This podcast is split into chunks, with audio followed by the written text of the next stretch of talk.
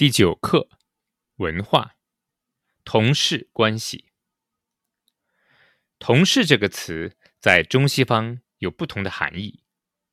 在西方国家，同事就是一起工作的人，大家把工作和个人生活分得很清楚；而在中国，同事之间交往的密切程度要远远高于西方。上班的时候，大家一起工作。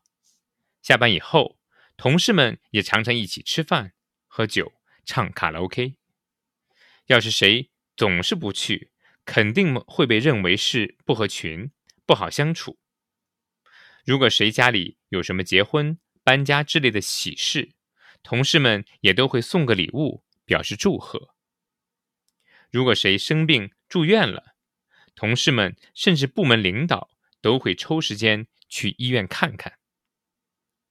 这是因为中国人仍然有集体主义的观念，工作单位就是一个集体，一个家庭，同事们的关系就好像家人的关系一样。在这个大家庭里，上级不但要管理下级的工作，还要关心下级的生活。